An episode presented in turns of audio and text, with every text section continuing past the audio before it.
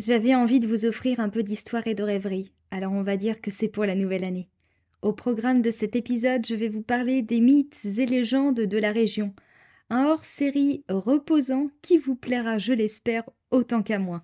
Je suis Anaëlle, blogueuse et créatrice de contenu foot depuis plus de 8 ans, amoureuse de ma région. Je te fais découvrir des portraits de personnes inspirantes, des recettes et produits de saison typiques, avec mes astuces et techniques pour te régaler tout en prenant soin de ta santé. Mais aussi mes bonnes adresses culinaires et culturelles. Bienvenue dans Saveur et Découverte. Bonne écoute! J'avais prévu de faire cet épisode en fin d'année, et puis malheureusement mon podcast a été lancé un peu tard, et je ne pouvais pas produire d'émissions plus vite que je ne le fais déjà. Ce podcast, je l'aime, c'est un peu comme ma maison, et si aujourd'hui je vous raconte tout ça, c'est parce que le thème de cet épisode m'a été fortement inspiré par ma grand-mère. Elle n'est malheureusement plus là pour l'écouter à sa sortie, mais peut-être que de là où elle est, on lui donnera l'info que sa petite fille a pensé à elle. Quand j'étais petite, pour m'endormir ou juste pour le plaisir, avec mes sœurs, on allait rejoindre ma grand-mère dans sa chambre à la campagne.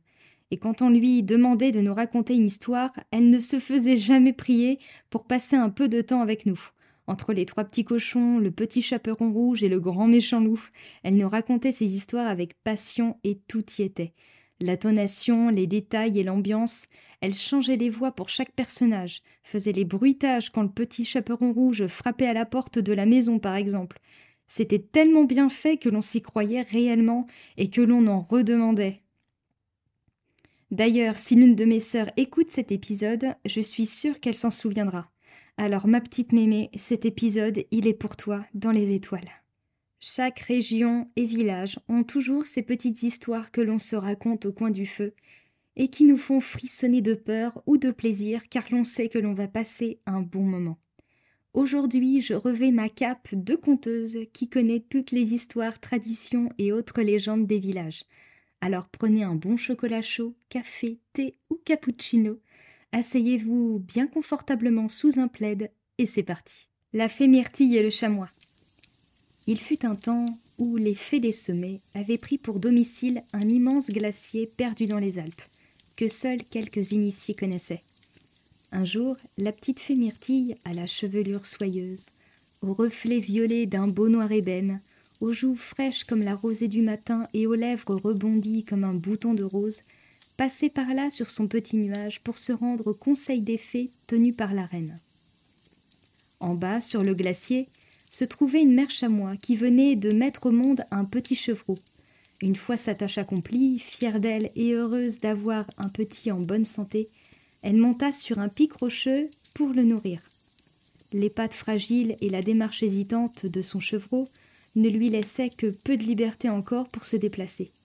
Ses yeux encore fermés ne lui permettaient pas de bien s'orienter, mais son instinct le dirigea tout de même vers sa mère pour se nourrir. Malheureusement, du haut de son nuage, Myrtille découvrit avec stupeur l'ascension rapide de deux chasseurs qui ont vu en la chèvre et son cabri un trophée de choix pour leur sortie dominicale. La mère s'en fut vite aperçue et tenta de s'échapper, mais malheureusement son petit était encore bien trop fragile et frêle pour la suivre. Alors elle tenta le tout pour le tout et lui lécha son petit museau pour qu'il comprenne l'urgence de la situation, mais rien n'y faisait et les chasseurs continuaient inexorablement leur ascension. La petite chèvre, complètement désœuvrée, comprit qu'il ne s'en sortirait pas et ne put se résigner à quitter son petit chevreau, condamné à une mort certaine ou à une domestication forcée dans le village, ce qui n'est guère mieux. Myrtille, profondément touchée et compatissante à la vue de cette scène, descendit de son nuage et toucha de sa baguette les yeux du petit pour qu'il s'ouvre et lui permette d'avoir une vue perçante pour pouvoir s'échapper facilement.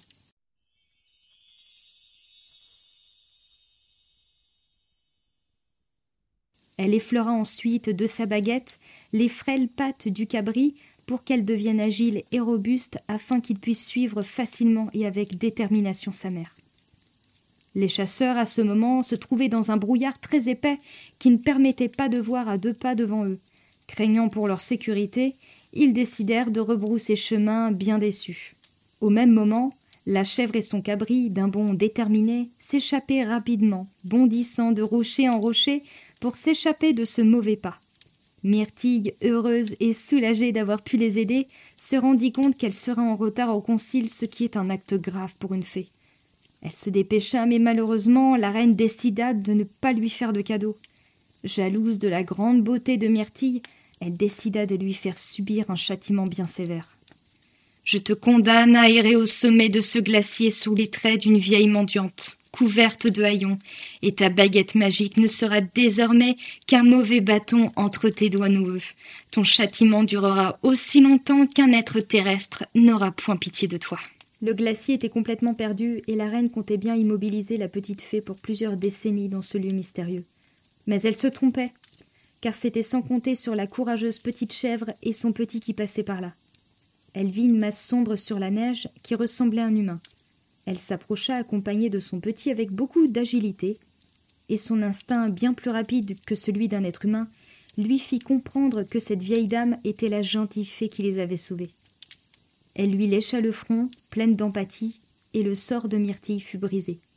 La peau ridée et burinée par le temps fit place au teint de porcelaine, et les doigts noueux aux doigts fuselés de la petite fée, qui tenait courageusement sa baguette capable de toutes les prouesses.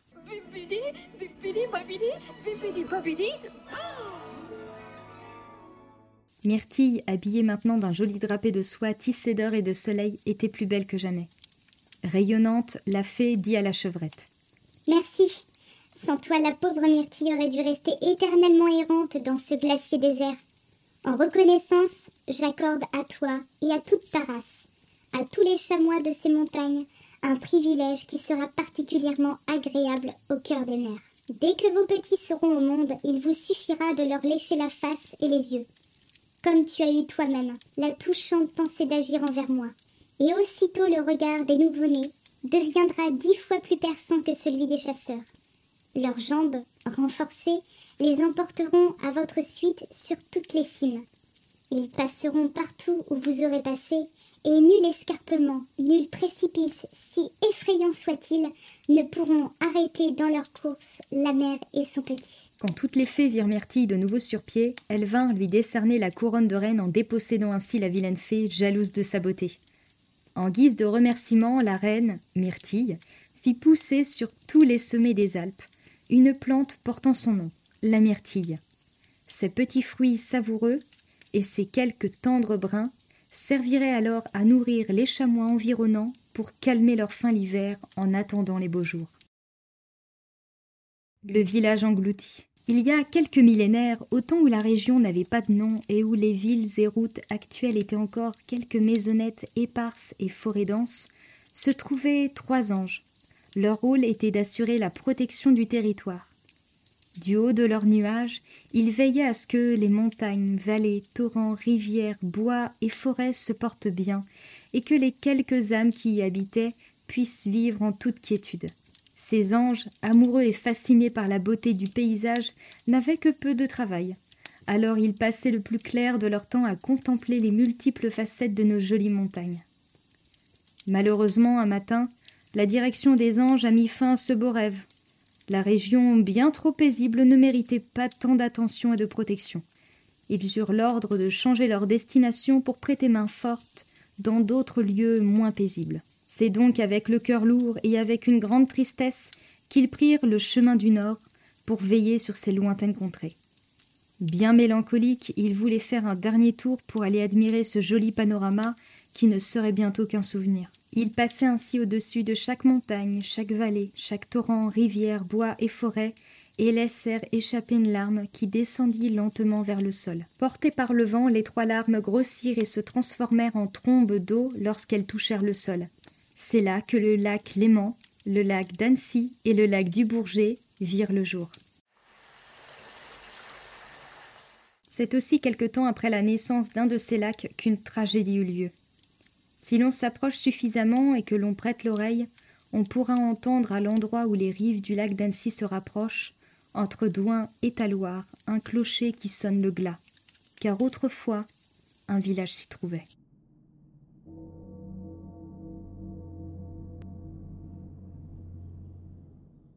Un soir de Noël, le froid s'était abattu sur la région. De gros flocons avaient recouvert d'un beau manteau blanc et cotonneux ce village près du lac. Quelques volutes de fumée sortaient ici et là des quelques maisonnettes, d'où s'échappaient des éclats de rire et des chants pleins de joie. Chaque âme réveillonnait. Tous heureux de se retrouver en famille et bien repus de leur repas de fête. Jambon fumé au feu de genièvre, volaille dorée au feu de cheminée, mate fin, bougnette, Beaufort, Tom des Bauges et Rissol faisaient partie de leur repas. Mais non loin de là, une vieille femme au visage buriné par le froid et le soleil, aux pieds gelés et endoloris par la neige, habillée de vieilles guenilles d'un autre temps, se déplaçait péniblement avec un bâton noueux à la main sur l'épais tapis de neige. Affamée et épuisée à cause de sa longue marche sous ce temps peu clément, elle voulut demander l'hospitalité des villageois et espérer trouver un bon repas pour se réchauffer aussi au coin du feu.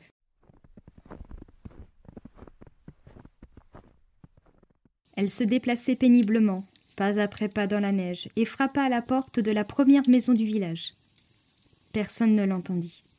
Elle prit alors son bâton et tapa un peu plus fort sur la vieille porte en bois pour que la famille à l'intérieur puisse lui ouvrir. Les rires et les chants cessèrent aussitôt, et la maîtresse de maison ouvrit la porte, se demandant qui pouvait bien lui rendre visite à une heure pareille le soir du réveillon. Elle entr'ouvrit la porte pour ne pas que la chaleur s'échappe de l'antre. Pitié, supplia la vieille femme. J'ai froid, j'ai faim, donnez-moi quelque chose de chaud, s'il vous plaît. La porte se referma aussitôt au nez de la vieille femme, et l'hôte lui dit à travers la porte Nous n'avons pas assez de place pour vous recevoir. Allez voir la maison d'à côté, leur maison est plus grande. La vieille femme se dirigea alors vers la seconde maison, mais les habitants refusèrent de la même manière de lui ouvrir. Ne se décourageant pas, elle décida alors de faire toutes les maisons du village. Je dis bien toutes les maisons, car tout ont refusé de la faire entrer. Le froid lui glaçait littéralement les os, et son ventre, resserré et bien vide après plusieurs jours de jeûne forcé, gargouillait telle une lente agonie. Ça ne lui donnait que peu de force pour continuer une grande marche. C'est donc avec beaucoup de peine qu'elle sortit du village et s'enfonça de nouveau vers la montagne. Au bout d'un moment, elle arrêta ses pas et se retourna sur le village. Les quelques maisonnettes, aux petites fenêtres éclairées, dont la fumée s'échappait des cheminées, ne ressemblait qu'à une tache sombre qui contrastait sur l'épais manteau de neige. Bande d'égoïstes, lança la vieille femme avec beaucoup de colère. Vous avez refusé l'hospitalité à une pauvre vieille femme qui mourait de faim un soir de Noël. Je vais vous faire payer votre dureté en vous infligeant une punition exemplaire. Après avoir bien maudit tous les habitants du village, elle leva sa baguette magique. C'est alors qu'un grondement sourd fit place à la quiétude de la nuit et au chant de Noël qui s'échappait encore des maisons. Un large gouffre s'ouvrit sous le village qui disparut aussitôt. Les eaux du lac qui se trouvaient non loin submergèrent alors le village. Plus aucun son ne s'échappait, plus personne ne chantait, ne riait, ni ne profitait de ce délicieux moment en famille. Juste un silence, sourd et pesant, prit place pour accueillir maintenant les eaux du lac d'Annecy, au-delà de Douai. Le lendemain matin, lorsque les rayons du soleil se posèrent de nouveau sur les rives du lac, il n'y avait plus rien. Juste les eaux cristallines du lac et le clocher englouti qui sonna chaque 24 décembre comme pour rappeler cette triste histoire.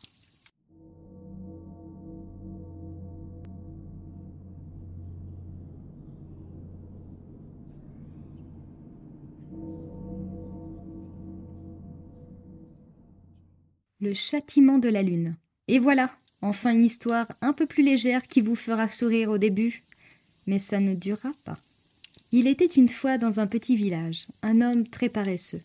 Celui-ci ne voulait pas travailler et trouvait que c'était bien trop fatigant à son goût.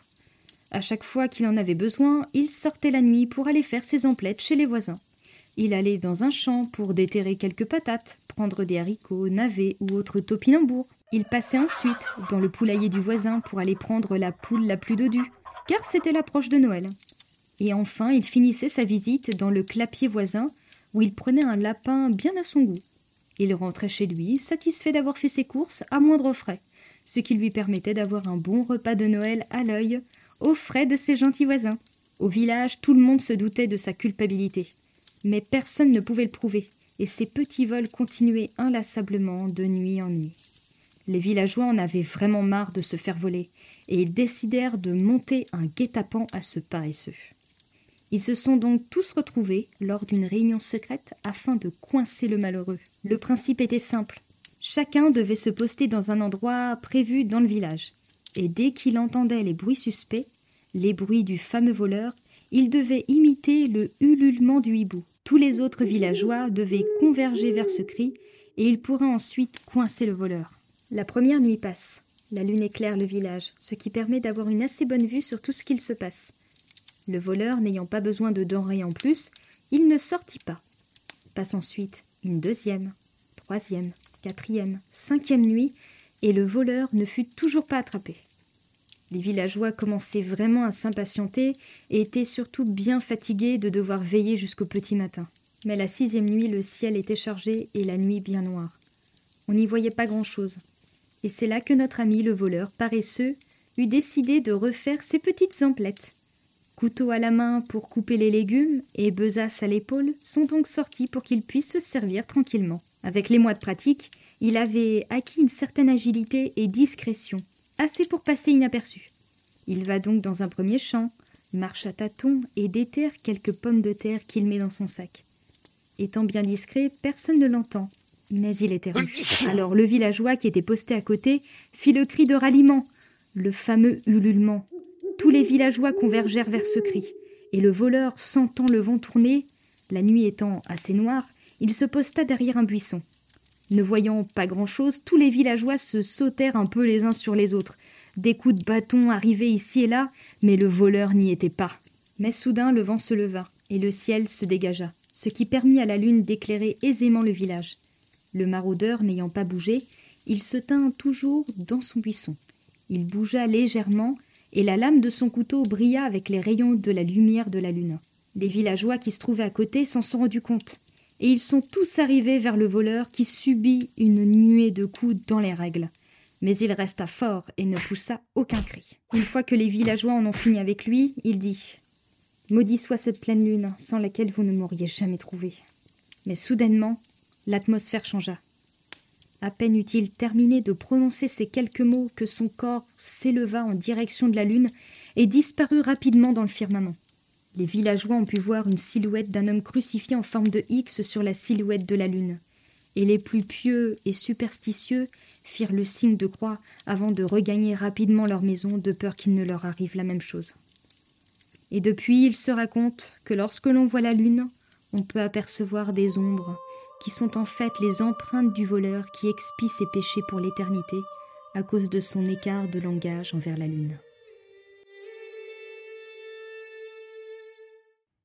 Et voilà, cet épisode est terminé. Merci pour vos nombreux retours sur Spotify. J'ai laissé une question dans les commentaires et j'ai tout lu.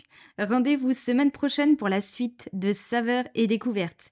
Si cet épisode vous a plu, merci de me soutenir en vous abonnant sur votre plateforme d'écoute préférée et en notant le podcast 5 étoiles bien sûr. À bientôt!